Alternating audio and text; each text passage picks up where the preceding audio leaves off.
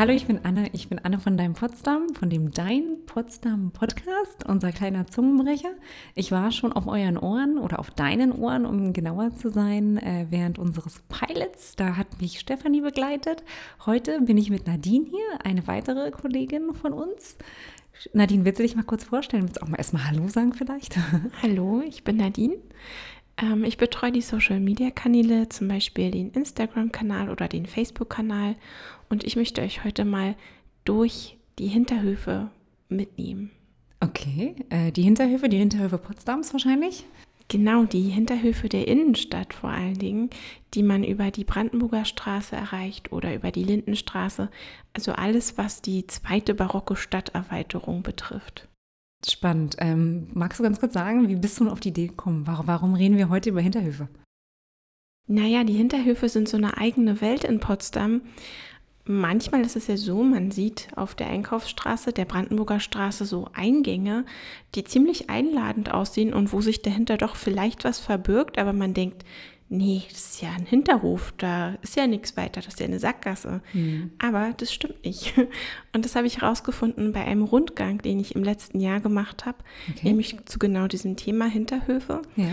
wo wir dann nicht nur in die Hinterhöfe hineingegangen sind, sondern wo wir auch gesehen haben, dass die Hinterhöfe untereinander verbunden sind und man so auch direkt in andere Straßen kommt und vielleicht auch ein bisschen in andere Welten, weil dort ist eine ganz andere Stimmung als so mitten in der Innenstadt, wo es ja ziemlich laut ist. Ja. Und die Hinterhöfe sind manchmal ganz kleine Oasen mit Gärten, Aha. manchmal alte Fabrikgelände ganz unterschiedlich. ja, und die, die kennt man auch gar nicht, ne? Die hat man irgendwie auch wirklich nicht, wie du gesagt hast, die hat man gar nicht so auf dem Schirm.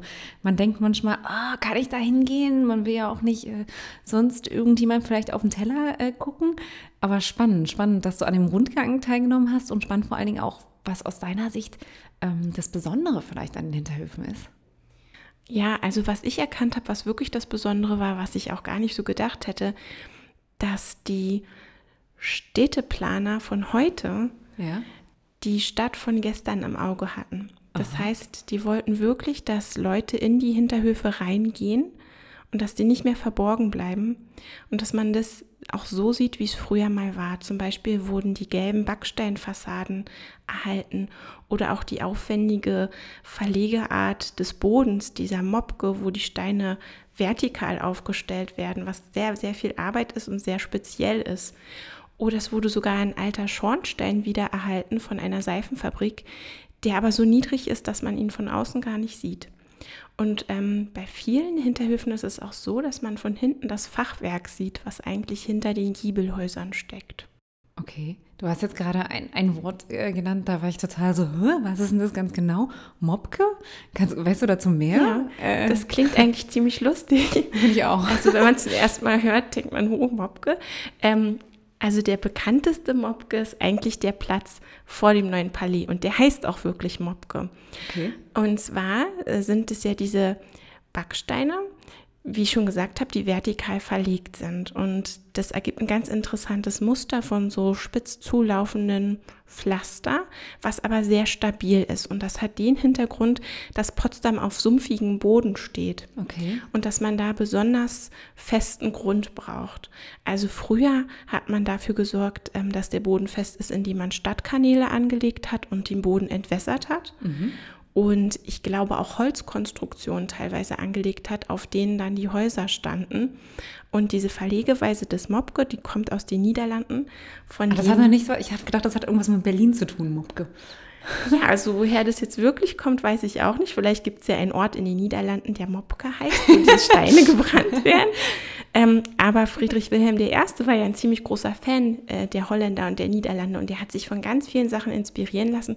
Und ich glaube, der ist auch mit dafür verantwortlich, dass sich das dort so gut gehalten hat, dass es weitergeführt wird. Okay, verstehe. Ich bin, du, du ziehst mich gerade total mit in den Bann der Hinterhöfe, der Potsdamer Hinterhöfe. Wenn du jetzt einen beschreiben müsstest oder einen auswählen müsstest, äh, die du gesehen hast, äh, die du in den vergangenen Tagen oder auch mit der Kamera begleiten dürftest, mit dem Fotoapparat, was würdest du sagen? Was ist denn dein Lieblingshinterhof in Potsdam? Also ich muss da eigentlich gleich an einen denken, den man in der Nähe vom Nauner Tor trifft. Und okay. zwar beim ähm, NH Potsdam, dem Hotel. ja. kommt man rein in einen Hinterhof und kommt von dieser geschäftigen Straße, wo dauernd Straßenbahnen langfahren und Fahrradfahrer, ja. dann in so einen Hof, wo man denkt, man ist ganz woanders. Überall Fachwerk, Fachwerkterrasse, dieses ungerade, unordentliche Kopfsteinpflaster. Und ähm, dann gibt es da so kleine Lädchen, ein Atelier, einen Feinkostladen und ich glaube auch einen kleinen Friseur. Und man denkt, okay, das ist jetzt der Hinterhof, sehr schön, aber dann geht es sogar noch weiter, nämlich so einen kleinen versteckten, schnörkeligen Weg kann man noch lang gehen und man gelangt auf diesem Weg in einen anderen Hinterhof und währenddessen kann man noch mal in so einen kleineren Hinterhof blicken, wo man noch so einen alten ähm, Walnussbaum sieht und auch noch altes Fachwerk. Also ganz schön. Vor allen Dingen dieser Walnussbaum war ja was ganz äh, Spezielles für Potsdam. Den hatte irgendwie jeder Hinterhof. Hatte einen Walnussbaum? Hatte einen Walnussbaum. Okay. Und zwar, das hat den Grund, dass auf dem Hinterhof meistens auch die Toilette war. Bei dem Baum? ja, vielleicht in der Nähe, vielleicht hatten manche auch keine. Jedenfalls hat der Walnussbaum dafür gesorgt, dass durch die Blätter ähm, das Ungeziefer vertrieben wurde. Die mögen den Geruch nicht irgendwie. Und die mögen auch nicht das, was da entsteht, wenn die sich zersetzen. Man hatte also eine schöne Mückenabwehr und Fliegenabwehr. Man hatte Nüsse im Winter und man hatte auch schönes Holz. Denn dieses Nussholz wurde benutzt ähm, für Gewehre. In Potsdam gab es ja auch eine Gewehrfabrik als Garnisonstadt. Ja. Genau, wenn man an diesem kleinen Hof mit dem Nussbaum dann vorbeigelaufen ist, dann kommt man auf einen größeren Hof der noch so roten Backstein hat. Das sieht aus wie ein altes Fabrikgelände. Ich bin mir jetzt nicht sicher, ob es wirklich ein Fabrikgelände war, aber das ist schon wieder was ganz anderes als dieses Fachwerk verkleidete. Und da gibt es auch so eine kleine Geigenbauerwerkstatt und einen schönen Blumenladen und dann ist man plötzlich auf der Jägerstraße. Wahnsinn. Also was du gerade beschrieben hast, das hört sich für mich total so an, als wäre man in einer ganz anderen Welt ähm, wenn, man, wenn man in die Hinterhöfe eintaucht, ähm, in das Gefühl der Hinterhöfe, als wäre man tatsächlich wirklich äh, auf für sich allein? Würdest du das sagen? So, man ist, ja. man ist, man ist, ist für anders? sich alleine, aber man ist trotzdem inmitten des Potsdamer Lebens, also nicht dieses mh, mm, geschäftige Potsdamer okay. Leben, sondern das so private Potsdamer Leben eigentlich. Und das Schöne ist auch, jeder Hinterhof ist so eine kleine Welt für sich. Also jeder Hof hat seinen eigenen Flair. Hat seine eigene Geschichte wahrscheinlich auch, oder? Ja. Weißt du, ob ähm, die Hinterhöfe immer äh, so aufbereitet waren, wie, sie, wie wir sie heute finden? Gab es eine Zeit, wo sie mal verfallen waren? Ähm, ja. Irgendwie was, weißt du dazu mehr? Das gab es. Und zwar vor allen Dingen nach dem Krieg, also während der Kriegszeit, hatte die Innenstadt das Glück, von Bombenangriffen verschont zu sein. Du redest vom Zweiten Weltkrieg, oder? Vom Zweiten Weltkrieg, okay. genau. Aber die ähm, sowjetische Besatzung war dann dort einquartiert, weil das eben Wohnraum war, der nicht zerstört war und der verfügbar war.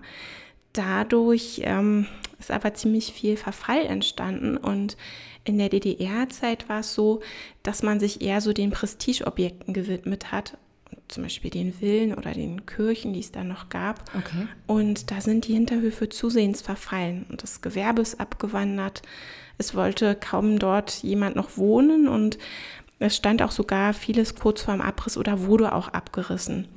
Und dann erst kurz vor der Wende 1989 fand sich dann eine Bürgerinitiative, die diesen Abriss erst gestoppt hat. Sonst würde uns vieles gar nicht mehr erhalten geblieben sein. Ach, ach spannend. Weißt, weißt, du mehr zu der Bürgerinitiative? Weißt du, wie sich die zusammengesetzt hat? Gibt es die heute noch? Also das weiß ich überhaupt nicht. Weißt du überhaupt nicht. Aber es gab jetzt in der Zeit einige Bürgerinitiativen, die sich für den Erhalt historischer Gebäude eingesetzt haben. Zum Beispiel denke ich da auch ans Pfingstberg Belvedere. Ja Genau, und ähm, das ist lustig, weil im Piloten habe ich genau ähm, das Pfingstberg oder Belvedere Pfingstberg und den Förderverein äh, als meinen Lieblingsort beschrieben. Da habe ich ganz viel darüber geredet. Das war total spannend. Also, das ist auch absolut mein Highlight ist, wie ähm, Menschen zum Erhalt von Welterbe beitragen können, welche Rolle sie da einfach auch spielen. Ne?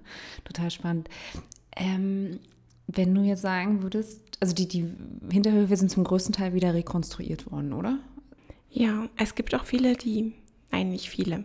Es gibt welche, die teils neu, teils alt sind und es gibt auch sogar einen, der komplett neu ist, wo aber von denen, die das ganz neu errichtet haben, äh, darauf Rücksicht genommen wurde, wie es früher aussah. Also die haben diese neuen Häuser tatsächlich im Stil der alten gebaut okay. und auch wirklich ähm, viel Platz gelassen und viel Grün in diesem Hinterhof. Das ist ähm, beim Salatei. Okay. Falls ihr das was sagt, ich weiß die Straße leider nicht. weißt du, welchen Hinterhof ich auch echt spannend fand? Ähm, ich habe auch mal an einer Tour teilgenommen ähm, mit äh, zwei Amerikanern. Da wurden wir geführt von einem Guide durch Potsdam. Und der hat gesagt, also dieser Guide oder dieser Gästeführer hat immer gesagt, äh, er nimmt ganz viele vor allen Dingen ausländische Gäste mit in den Hin in Hinterhöfen ehemaliger DDR-Bauten, dass die oder ja einfach Wohnhäuser, die zu DDR-Zeiten gebaut worden sind. Und ähm, dass das Amerikaner vor allem das ganz spannend finden, wie so ein Hinterhof zu DDR-Zeiten aussah, dass man da eine Wäscheleine hatte, dass man da einen Buddelkasten für die für die Kinder zur Verfügung gestellt hat und dass man es einfach insgesamt als naja kleine Parkanlage oder ähm, Treffpunkt, wo sich äh, die Mitbewohner äh, zusammengefunden haben, dass es so damals aufgezogen worden ist. Fand ich persönlich total spannend, weil wir ja oftmals so ein bisschen, ähm, ja, wir nehmen ja bestimmte Geschichte für selbstverständlich hin, aber es ist tatsächlich nicht so. Also es gibt ganz viele Gäste, die sich auch mit so einem Thema überhaupt noch nicht auseinandergesetzt haben, die das gar nicht kannten und die waren total beeindruckt. Ja, da muss ich auch an den Hinterhof in der Charlottenstraße denken. Da gibt es nämlich so ein Gebäude.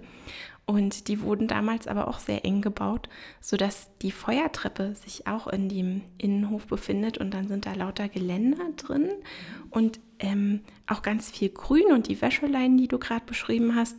Und mittendrin steht ein Haus für einen riesigen Transistor oder Stromgenerator, für den damals sogar extra Schienen in den Hauseingang eingebaut wurden, Was? die jetzt immer noch zu sehen sind, wo man sich denkt, hä, wofür sind da Schienen? War da mal eine Straßenbahn?